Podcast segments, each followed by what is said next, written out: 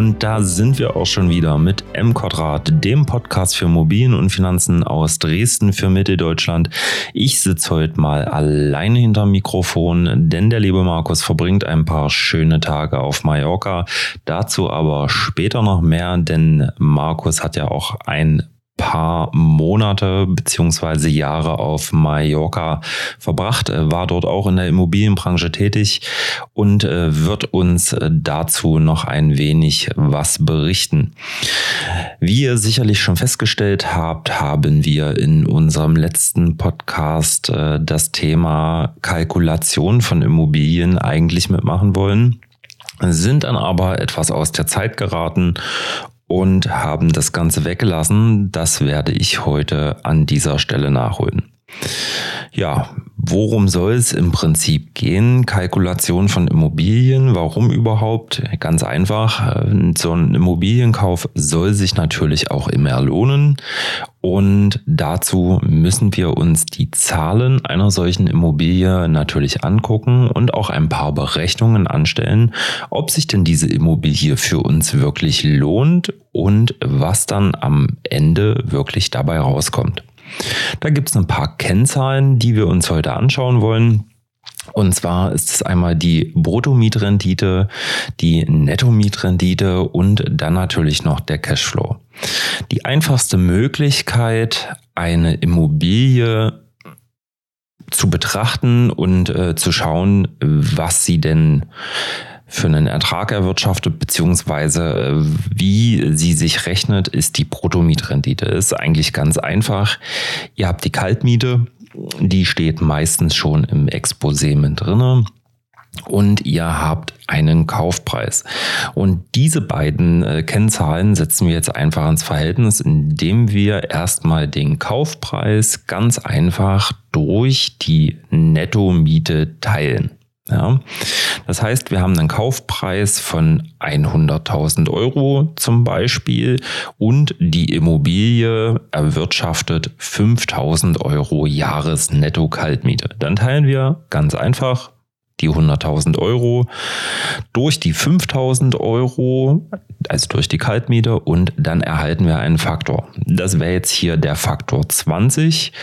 Das ist äh, im Dresdner Umland manchmal noch anzufinden, wird eher die Seltenheit mittlerweile.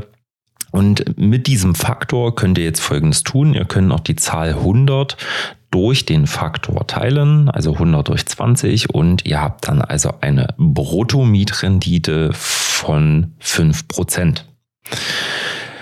Das hört sich jetzt erstmal ganz gut an und äh, 5% ist jetzt auch nicht gerade das Schlechteste. Dazu aber später noch mehr. Wir wissen jetzt erstmal 5% Rendite, Faktor 20 und können einordnen. Wenn wir uns jetzt andere Vergleichsobjekte im dem gleichen Gebiet angucken, können wir daran schon festmachen, okay, ist die Immobilie jetzt überteuert, ist sie äh, sehr günstig und äh, das sollte man auch immer machen, sich mal Objekte in der Umgebung angucken, die gerade im Angebot sind oder die in letzter Zeit im Angebot waren, um dort einfach zu schauen, ist das, was ich dort angeboten kriege, wirklich marktkonform oder völlig überteuert, beziehungsweise ein extremes Schnäppchen, dann äh, empfiehlt sich natürlich auch immer mal ganz genau hinzugucken, warum ist das denn so ein Schnäppchen. Das nächste, was man dann noch machen kann, ist die Nettomietrendite berechnen. Das gestaltet sich im Prinzip fast ähnlich, nur sind die Kennzahlen, die wir dafür einsetzen, noch etwas spezieller. Und zwar ziehen wir da von der Netto-Kaltmiete einfach mal noch die nicht umlagefähigen Kosten ab. Nicht umlagefähige Kosten sind jetzt zum Beispiel die Gebühren für den Verwalter, die man zahlen muss oder kann dann äh, die Instandhaltungsrücklage, die man für diese Wohnung bildet oder auch ähm, die Rücklage, die man bildet für eventuelle Mietausfälle. Ja, es gibt äh, in großen Städten braucht man bei angespannten Märkten, das Thema hat man ja erst relativ wenig äh, Mietrisiko einrechnen, weil sich da im Prinzip alles wieder ruckzuck vermietet. Im Speckgürtel beziehungsweise im Umland, äh, wo das Angebot dann doch noch etwas größer ist, sollte man da schon etwas mehr einkalkulieren. Das setzen wir jetzt aber nicht im Verhältnis zum reinen Kaufpreis, denn auf den Kaufpreis rechnen wir noch etwas drauf, und zwar die Nebenkosten. Wir hatten das in einem unserer vorherigen Podcasts ja auch schon mal erwähnt. Ähm, dass es bei so einem Kauf Nebenkosten gibt. Das ist einerseits der Makler, dann die Notargebühren und die Grunderwerbsteuer. Und das äh, setzt ihr dann zusammen ins Verhältnis. Das ist natürlich etwas aufwendiger, ganz klar, aber auch viel genauer. Die Netto-Mietrendite ist dementsprechend, äh, so wie wir es gerade hier schon äh, gesehen haben, dann natürlich niedriger als die Brutto-Mietrendite. Aber sie gibt euch wirklich mal einen Blick, äh, wie viel Rendite wirft denn das wirklich ab, wenn ich mal alles einrechne. Die genaueste Form, eine Immobilie zu betrachten, und das ist dann meistens ja, der zweite oder dritte Schritt, wenn man die anderen beiden Renditeberechnungen da schon mal gemacht hat und gesagt hat, okay, das ist äh, wirklich ein interessantes Objekt, das interessiert mich, äh, die Kennzahlen sind jetzt erstmal nicht verkehrt, die Bruttomietrendite ist äh, oder der Faktor der Immobilie, der kommt in Frage, weil der ist marktkonform, das ist genau das, was ich suche. Dann sollte man aber nichtsdestotrotz den Cashflow berechnen. Und ähm, ja, was drückt der Cashflow eigentlich aus? Äh, der Cashflow drückt für euch aus, was bleibt am Ende des Tages denn eigentlich über? Ja, denn ähm, ja, Warum macht man das Ganze? Man will äh, entweder Kapital anlegen, beziehungsweise man will mit seinem angelegten Kapital ja auch irgendwo Geld verdienen. Und das Ganze macht man dann auch deshalb, dass man wirklich sieht, okay, das ist jetzt wirklich das, was die Immobilie entweder erwirtschaftet, was am Ende des Tages als Plus dasteht, oder im Zweifelsfall sogar eine Minus. Das ist besonders wichtig. Wenn man da Minus hat und am Ende des Monats noch ein bisschen was draufzahlen muss, das ist bei manchen Immobilien durchaus üblich, weil sie halt in sehr guten Lagen sind und sehr teuer sind, aber auch einen äh, großen Wertzuwachs dadurch natürlich haben. Aber ähm, da muss man natürlich gucken, kann ich mir das leisten? Kann ich mir leisten, jeden Monat 100 oder 200 Euro einfach draufzulegen?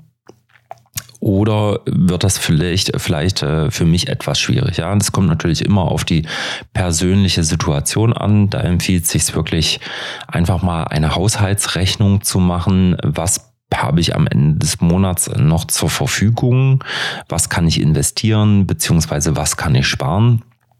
Und äh, das ist dann auch ausschlaggebend später äh, bei der Bank, äh, ob ihr überhaupt einen Kredit für diese Immobilie bekommt. Ähm, ob ihr euch die wirklich leisten könnt oder nicht. Und um da nicht äh, völlig aus allen Wolken zu fallen, empfiehlt es sich, diese Berechnung einfach vorher schon mal anzustellen. Aber jetzt gehen wir mal ein bisschen ins Detail. Und zwar, äh, was äh, beziehen wir da alles für Zahlen mit ein? Beim Cashflow zieht ihr einfach von der Netto-Miete alle Kosten ab, die irgendwie entstehen. Und zwar zieht ihr ab äh, die Rücklage und alle nicht umlagefähigen Kosten, also Hausverwaltung, euer Mietausfallrisiko, die Instandhaltungsrücklage hatte ich schon erwähnt, aber auch eure Bankrate. Also das heißt, ihr habt eine Finanzierung laufen für dieses Objekt oder ihr wollt eine Finanzierung bekommen für dieses Objekt und ihr zahlt dort eine Rate. Diese Rate besteht aus zwei Teilen. Das wird äh, später nochmal etwas äh, wichtiger. Und zwar besteht die auch immer aus Zins. Das heißt, äh, das ist äh, sozusagen die Gebühr, die ihr an die Bank dafür bezahlt, dass sie euch das Geld leiht und die Tilgung, die den eigentlichen Darlehensbetrag dann äh, sozusagen abbezahlt. Da haben wir erstmal grob alle Kosten dann abgezogen und sehen dann schon, äh, wo die Reise hingeht. Das wäre dann der Cashflow vor Steuer. Allerdings ist es ja so, dass ihr auch noch Steuern zahlen müsst. Auf die Mieteinnahmen, die ihr durch diese Immobilie erwirtschaftet. Da kann man zwar immer ein bisschen was gegenrechnen, wie zum Beispiel die Zinsen, die ihr an die Bank bezahlt. Dann habt ihr auch nach Abschreibung ähm, bei der Immobilie, je nachdem, äh, welches Baujahr die ist, äh, zwischen 2 und 2,5 Prozent. Und äh, dann kommt es auch ganz individuell auf eure eigene Situation an, wie viel Einkommen ihr habt, weil das Ganze müsst ihr mit eurem persönlichen Steuersatz versteuern. Das heißt, da spielt einfach eine Rolle, wie hoch sind eure gesamten Mieteinnahmen, äh, was äh, verdient ihr sonst noch so, also als Angestellter beziehungsweise auch als Selbstständiger. Was habt ihr für Werbungskosten? Äh, was für Kosten könnt ihr mit der Immobilie entgegenhalten? Das ist also wirklich eine Sache, die man sich ganz speziell immer im Einzelfall angucken muss. Und da kann es jetzt halt auch wirklich sein, dass eine Immobilie, die vorher natürlich vor Steuern ein großes Plus gemacht hat, nach Steuer trotzdem eine Minus erwirtschaftet. Das heißt, am Ende, ihr habt eine Minus dastehen, was ihr jeden Monat drauflegen müsst. Auch wenn das erstmal auf den ersten Blick alles super positiv aussah. Aber wir dürfen natürlich äh, die Steuern nie vernachlässigen. Ich denke, ähm, das ist ein Thema, da sollte man sich, wenn man das wirklich vorhat, auch intensiv beschäftigen, weil gerade am Thema Steuern sind schon so einige Existenzen gescheitert und äh, ja, da sollte man genauer hingucken. Im Zweifelsfall sollte man, wenn man einen hat, auch äh, das Ganze mit seinem Steuerberater einfach mal durchsprechen und absprechen. Das kann nicht schaden. Aber das sind so die Zahlen, die ihr euch angucken müsst.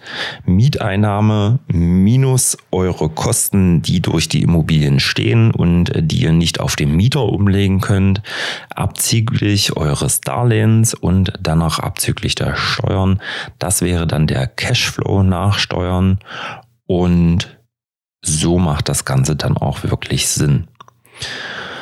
Wenn ihr dazu Fragen habt, schreibt uns wieder an immobilienpodcast.gmail.com oder auf unseren Instagram-Kanälen, die wieder unten in der Podcast-Beschreibung verlinkt sind.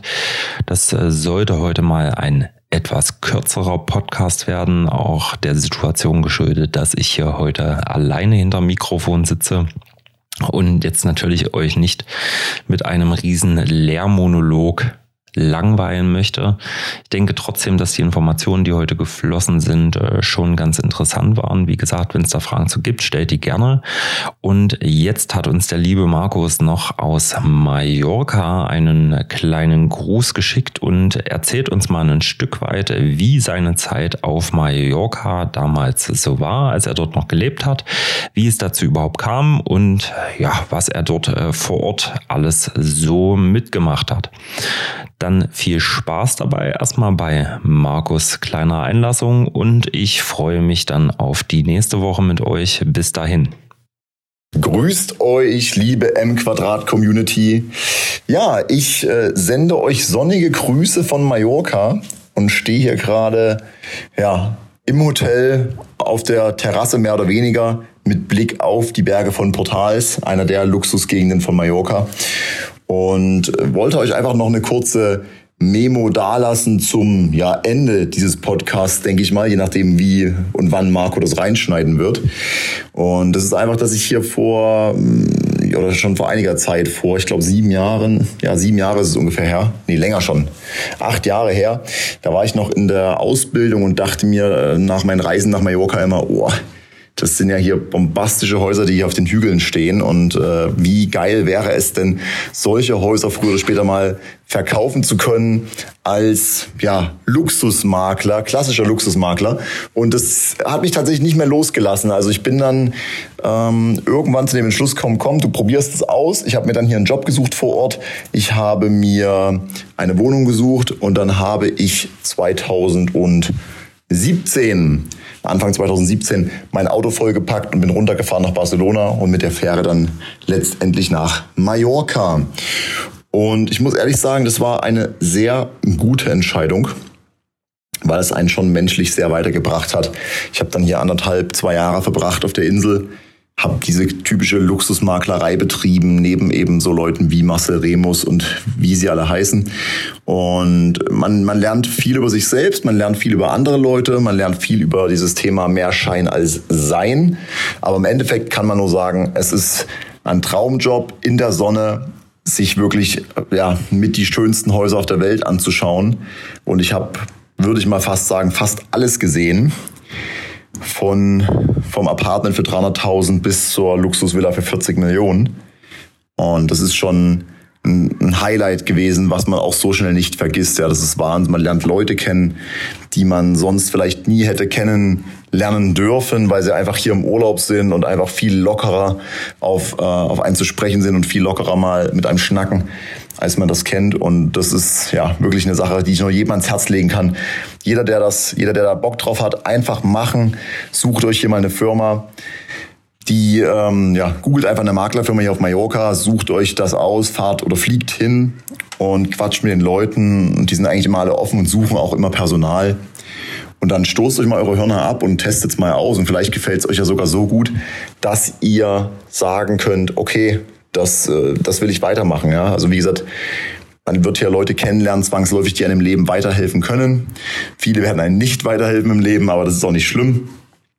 Und von daher, das ist einfach nochmal diese Lesson jetzt einfach zum Ende des Podcasts, die ich euch auf dem Weg mitgeben wollte, wenn äh, Marco jetzt schon den ganzen Podcast quasi alleine euch unterhalten hat. Probiert's einfach, ja. Wenn ihr einen Traum habt, dann haltet einfach daran fest und gebt Gas und tut alles dafür, dass es umsetzbar wird. Und irgendwann äh, seid ihr dann an dem Punkt, dass ihr sagt, ey, ich habe es gemacht und vielleicht ist es nicht das gewesen, was ihr euch erträumt habt, aber es wird euch sicherlich nicht dümmer machen, ja.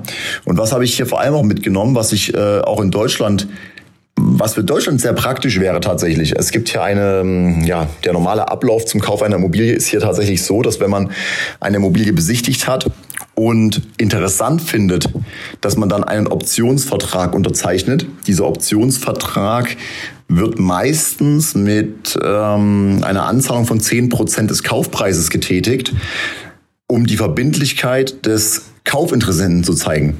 Und das ist natürlich eigentlich eine sehr geile Sache, weil ich mir dann relativ sicher sein kann, wenn mir jemand einen Optionsvertrag unterzeichnet und eben die Anzahlung macht von 10 Prozent, dass er auch wirklich gewillt ist, den Abschluss zu suchen.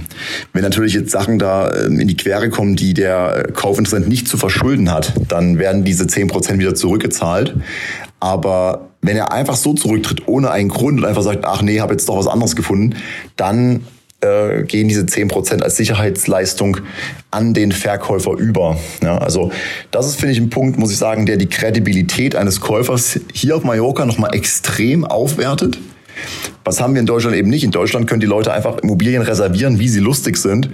Und ja, dann gehen sie einfach zum nächsten Deal und sagen, ach, habe mich jetzt doch für ein anderes Haus entschieden und haben, äh, sag ich mal, eure Zeit als Verkäufer oder als Makler einfach verschwendet.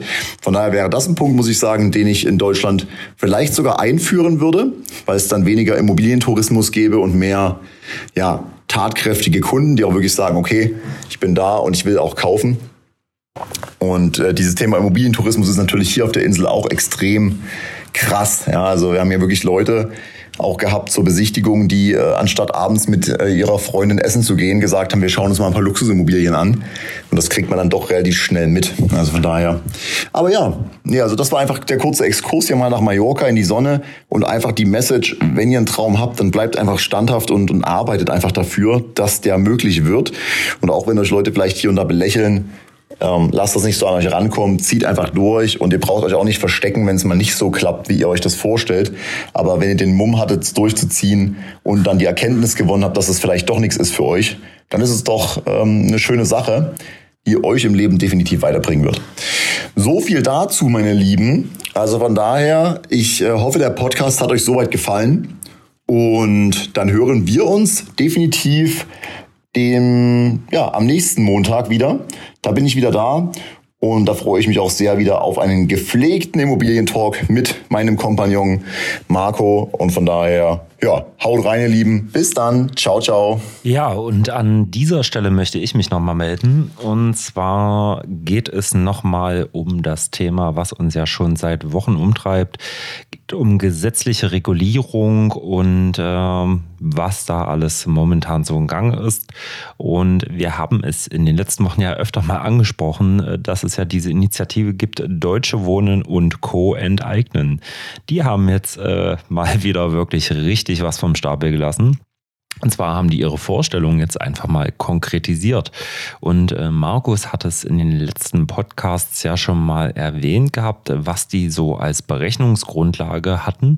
Aber jetzt, jetzt äh, schlägt es dem Fass wirklich fast den Boden aus, denn die haben jetzt ähm, ja, einen Gesetzesvorschlag einfach mal auf den Tisch gelegt. Und wenn man den liest, da schlackern einem nur die Ohren. Ich äh, will da einfach nur mal so ein paar Punkte draus zitieren oder beziehungsweise euch wiedergeben. Also im Prinzip sieht dieser Gesetzesvorschlag vor, jeder, der mehr als 3000, 3000 Wohnungen hat, äh, dieser Konzerne, der wird enteignet. Ne? Und er kriegt eine Entschädigungssumme. Und jetzt haltet euch fest, die Entschädigungssumme ist bombastisch. Sie liegt bei 675 Euro für den Quadratmeter. Also, wenn für diesen Preis enteignet wird, kann ich euch sagen, ich nehme 30 bis 40 oder auch 50 Wohnungen einfach ab. Dann teilen wir die einfach auf. Jeder kann hier schreien 675 Euro auf den Quadratmeter bei der Deutschen Wohnen. Oder anderen großen Konzernen. Ich kann es kaum glauben, was hier so steht. Ähm, es gibt dazu natürlich auch andere Gutachten, wie zum Beispiel, äh, hatten wir auch schon mal erwähnt, äh, ein sogenanntes Verkehrswertgutachten und das gibt es auch für die Berliner Bestände der Deutschen Wohnen und das liegt äh, am 31.12.2020 liegt dieser Verkehrswert bei 2866 Euro. Also gut 2200 Euro über dem, was im Falle einer Enteignung an diesen Konzern gezahlt werden soll. Verbessert mich oder, oder, oder hinterfragt das irgendwie. Für mich ist das, das, das ist nicht mehr Enteignung, das ist, das ist für mich Diebstahl, was da geschehen soll. Aber es kommt noch viel besser.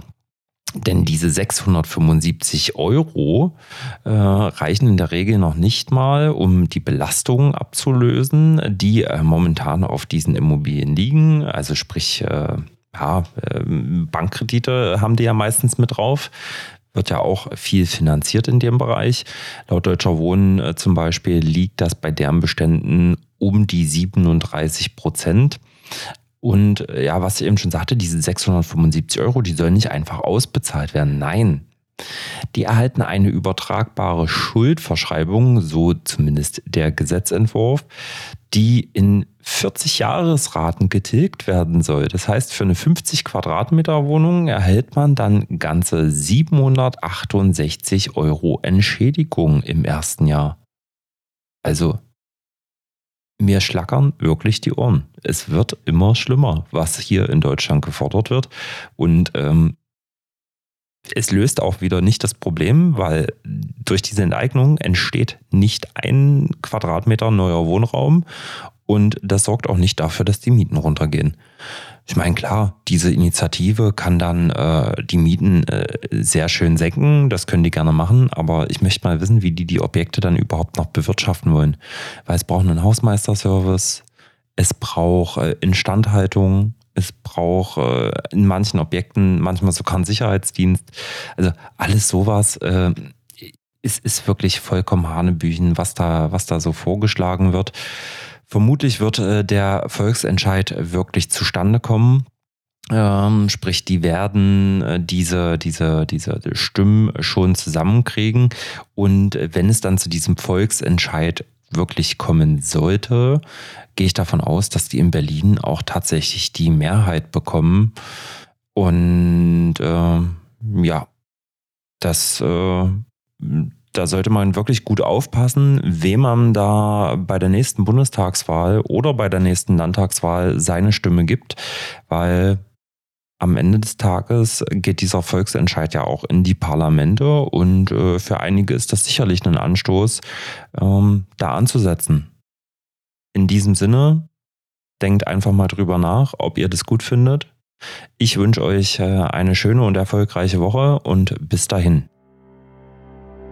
Und das war's auch wieder mit M Quadrat, dem Podcast für Immobilien und Finanzen aus Dresden für Mitteldeutschland. Uns hat es wieder gefreut, dass ihr zugehört habt. Wir freuen uns auf nächste Woche. Bis dahin.